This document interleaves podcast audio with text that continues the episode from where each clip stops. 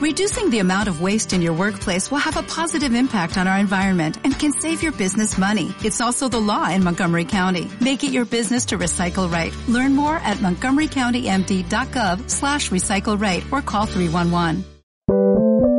Sube la podcast. Música, estrenos, los memes del momento y seguramente algo más. Soy Claudia Cayo y esto es Satélite Pop. ¿Qué tal? ¿Cómo están? Sean todos muy bienvenidos a este capítulo de día... Eh, oh, de día jueves.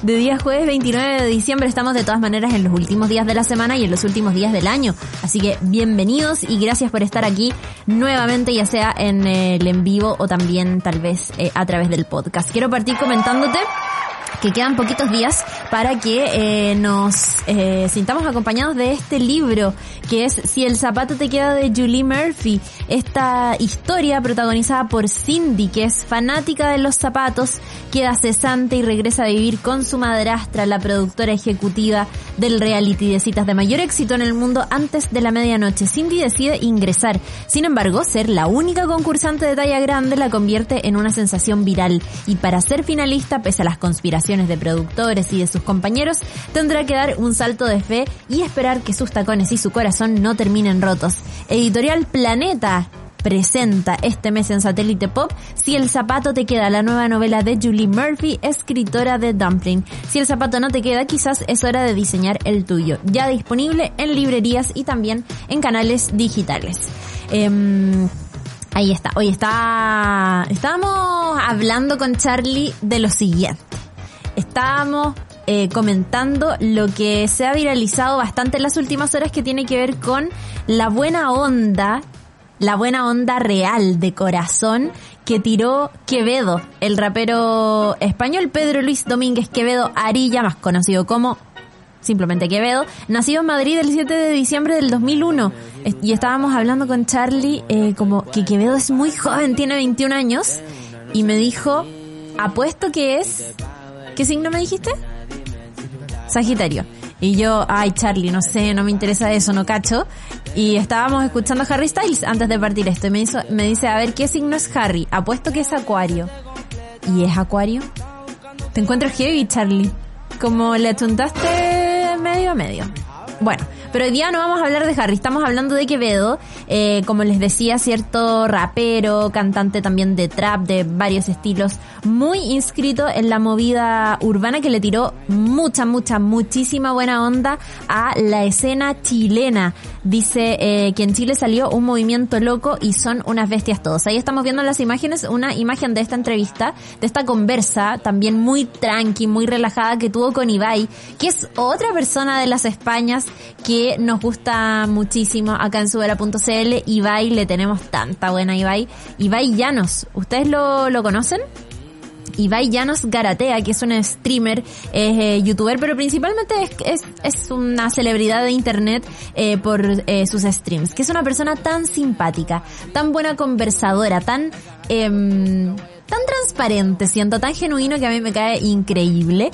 Lo sigo en su canal de, de Twitch, pero también estoy súper suscrita a sus videos de TikTok y todo.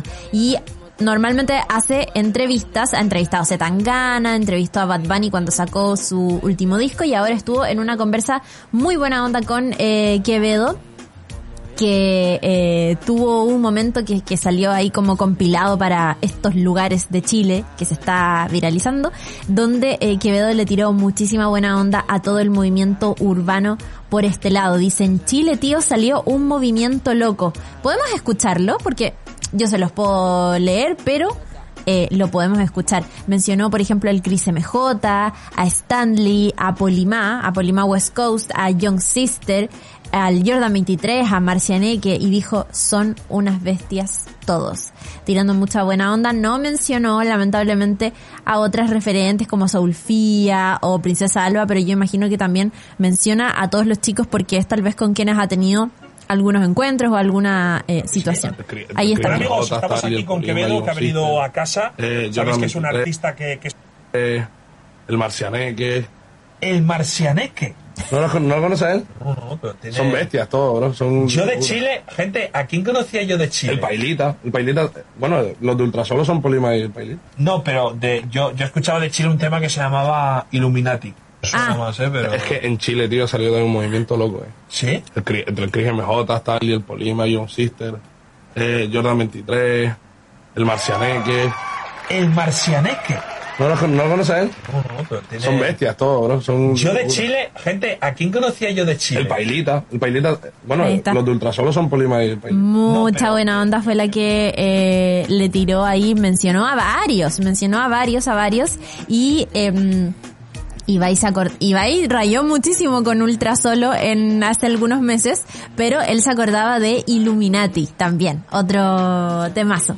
Y em, contó el rapero español que se arrepiente mucho de no haber sido parte de dos éxitos chilenos. Uno es La Marisola de Chris MJ con Stanley, más conocida también como la canción de nuestra compañera Vale, que se la adjudicó, es como una talla interna acá de la oficina, que Marisol es su canción, y también eh, La terapia de Young Sister. Y dice, este año han habido dos remix que yo dije debía haber estado ahí, que es Marisola, ese tema a mí me encantaba y yo había estado hablando con Stanley, y también La terapia, Dios mío, qué buen tema que se hizo ese chileno, lanzó ahí eh, Quevedo. La terapia que sacó su remix con la participación increíble de Nicky Nicole, que también, hoy que, que quiero yo a Nicky Nicole.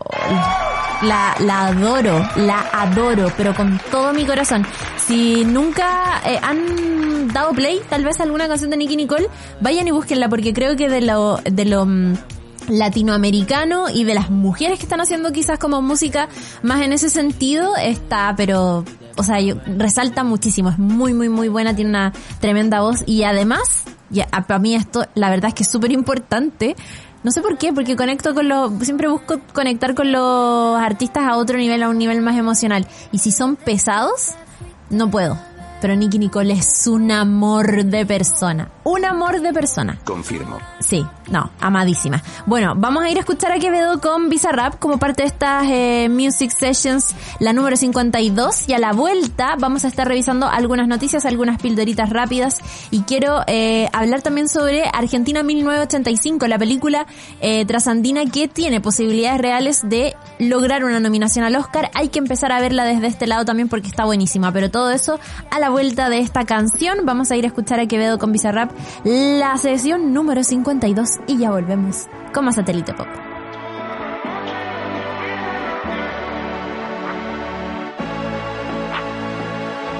Llega al club con el combo, rápido la vi lejos. Se pintaban los labios y la copa como espejo. Se acerca- Satélite Pop. Increíble, increíble esa sesión, la número 52 de Bizarrap con Quevedo, un temazo sin dudas.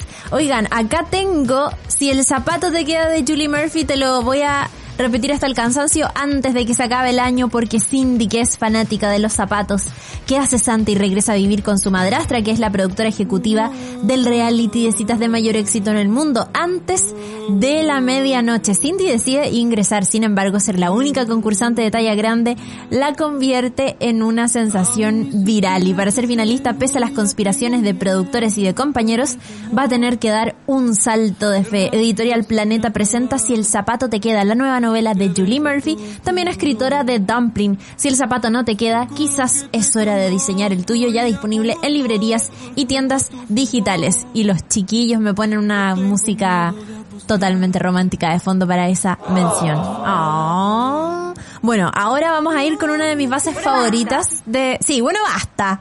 Eh, con una de mis bases favoritas de Satélite Pop, que es nuestra sección de pildoritas, porque tengo un par de noticias eh, algo rápidas, pero que están van a estar dando vuelta por ahí en el mundo del, del espectáculo. Bill Cosby, eh, y voy a partir por ahí, Bill Cosby está considerando un regreso al escenario de la comedia después de que la Corte Suprema de Pensilvania anulara esta condena por agresión sexual en junio del 2021.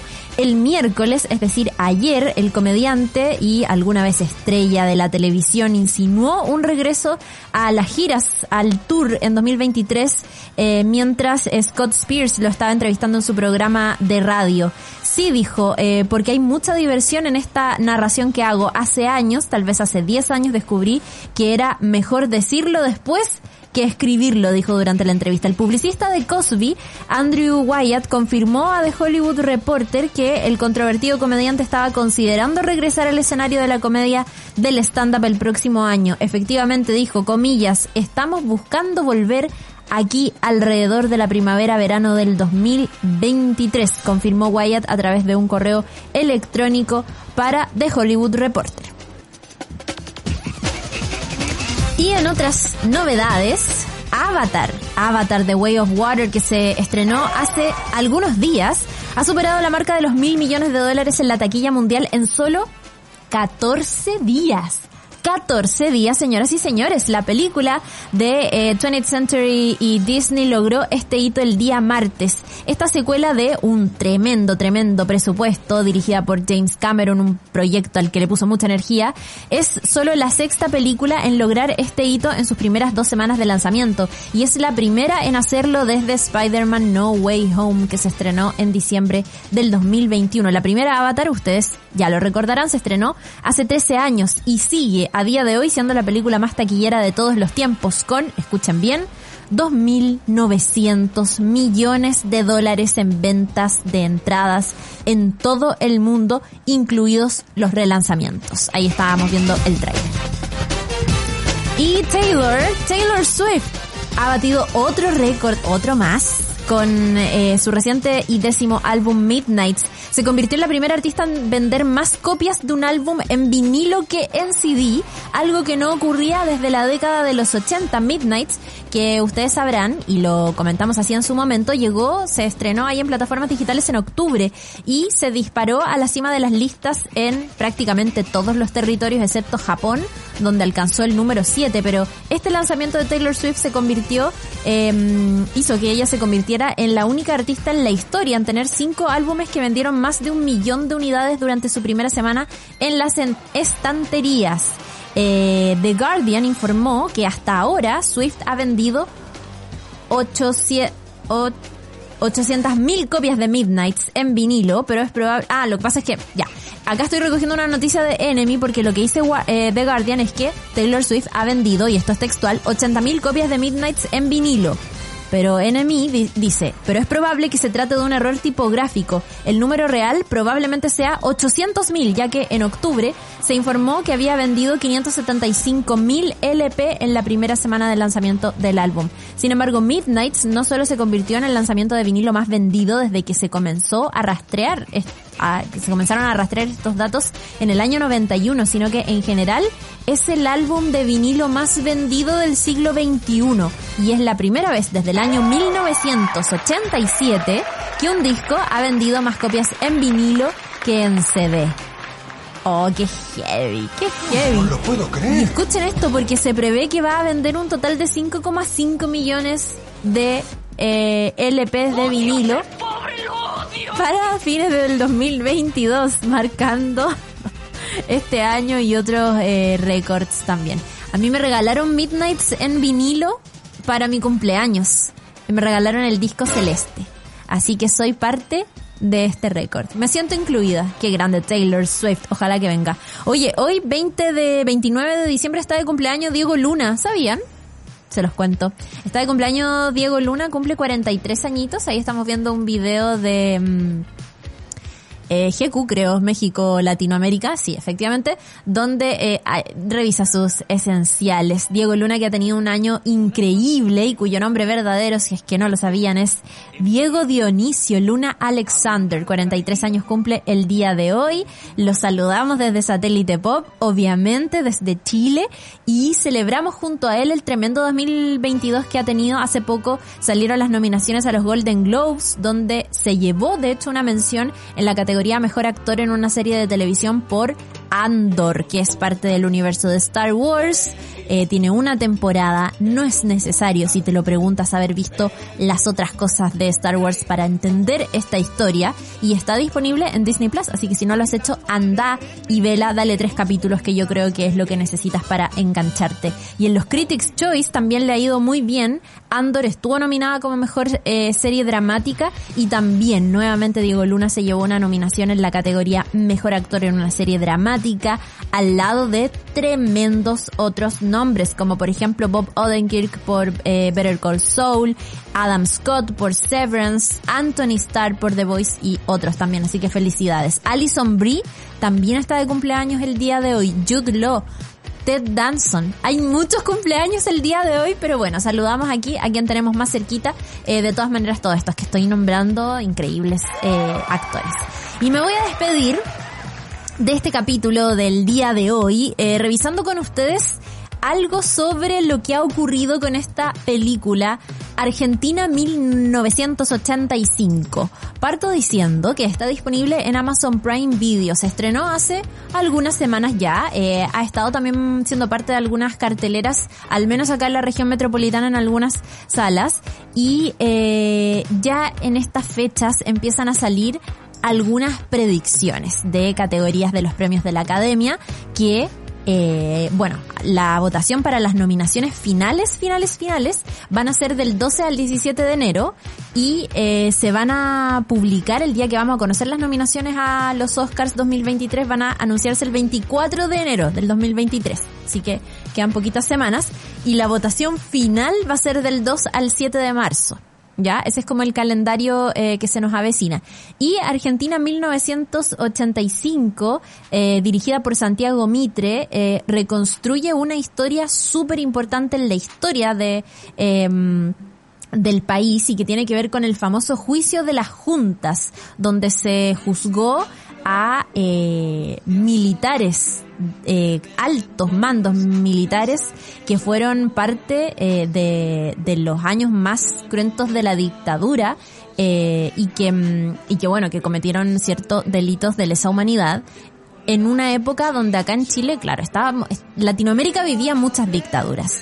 Eh, y esta es una historia que ha impactado mucho porque es básicamente una eh, un relato emocionante, al menos para mí así lo fue, emocionante, de cómo eh, eh, a través de la justicia se lograron cosas. Y yo digo es emocionante porque acá ustedes saben lo que ha pasado, que no, lamentablemente no ocurrió lo mismo. Fueron las cosas muy, muy, muy diferentes entre un país y otro. Y Argentina tuvo el valor gracias a la diligencia y al compromiso de muchos profesionales eh, de todas las edades, y eso es importante decirlo, que se pudiera sacar adelante el juicio de las juntas y poder condenar a altos mandos militares por eh, crímenes de lesa humanidad. Y ahí está, eh, es súper importante el personaje de eh, Ricardo Darín, que es también productor de la película Hasta donde sé y que interpreta a Julio César Estracera. Estracera eh, es una, eh, fue efectivamente la persona que lideró todo este proceso y está también em, dentro del reparto, tal vez a más de alguien le suene, Peter Lanzani como su, su compañero en esta, en esta, en esta cruzada, el fiscal eh, adjunto Luis Moreno Campo, que es el personaje de Peter Lanzani, muy joven, con muy poca experiencia, y cómo eh, entre ambos tienen que sacar adelante toda esta historia, van buscando algunos abogados aliados, pero van descartando muchos porque o eran muy amigos de los militares o no querían verse involucrados en esta historia. Y ahí se recluta a un grupo de jóvenes, jóvenes, jóvenes, jóvenes que se dedican a investigar, a reconstruir los relatos, a recopilar relatos, a cruzarlos entre sí para eh, presentar cierto... Eh, pruebas contundentes que finalmente tuvieron eh, un resultado que no voy a adelantar, pero que es muy distinto a lo que ocurrió acá. Es una historia eh, que si bien es local y que tiene que ver con la historia concreta de Argentina, eh, también es un relato universal, porque dictaduras han habido en muchísimas partes y crímenes de lesa humanidad también, y desde ese lugar yo creo que al menos a muchos chilenos les va, les va a golpear eh, desde lo emocional, desde también un poco la frustración de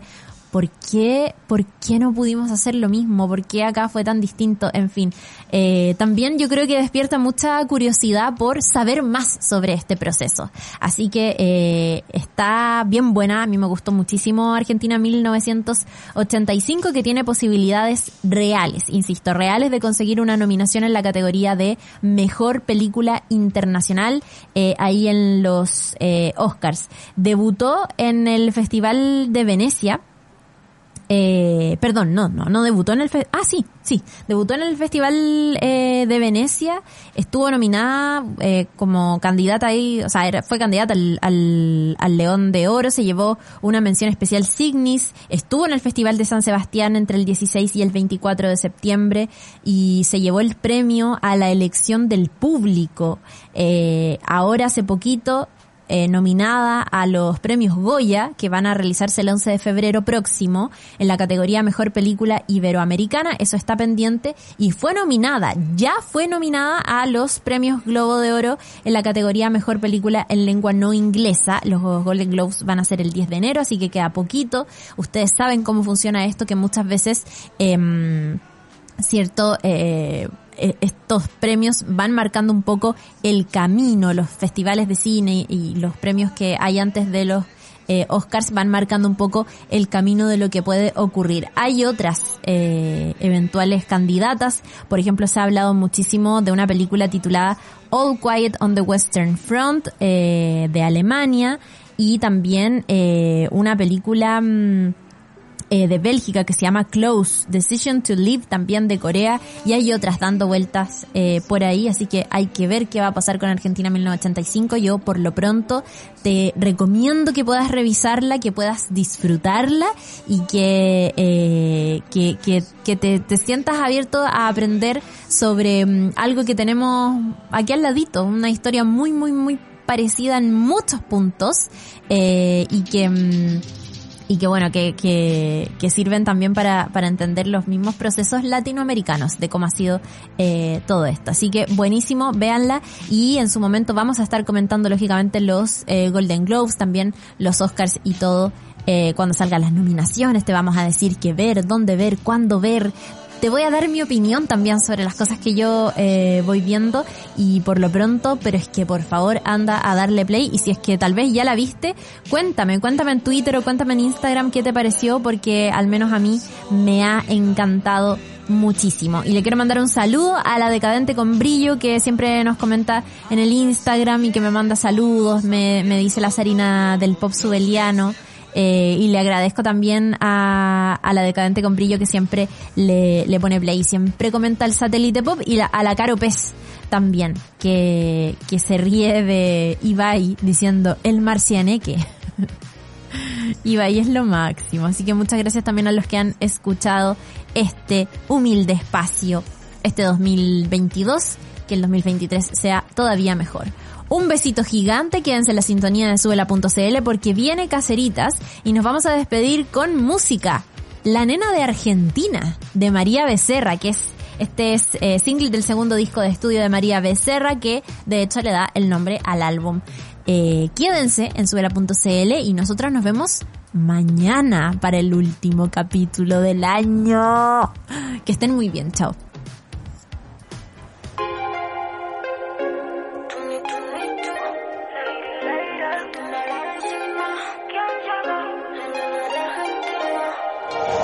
Yo llego todo mudo como en la biblioteca.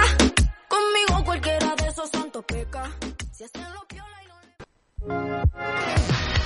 Soy Claudia Cayo y eso fue Satélite Pop.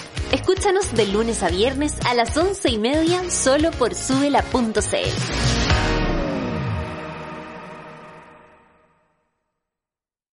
If you only have a 401k, you're not getting the most for retirement. Wait, what? Add a Robinhood IRA on top, then they'll boost it by 3%. You can do that? And if you transfer in any retirement account, you get 3% on top of that. Is there a limit to the match? No limit. Robinhood Gold gets you the biggest contribution match of any IRA on the market. Sign up for Robinhood Gold at Robinhood.com slash boost by April 30th. Subscription fees apply. Investing involves risk. 3% match requires gold for one year from first match. Must keep IRA for five years. Match on transfers subject to additional terms and conditions. Robinhood Financial LLC member SIPC.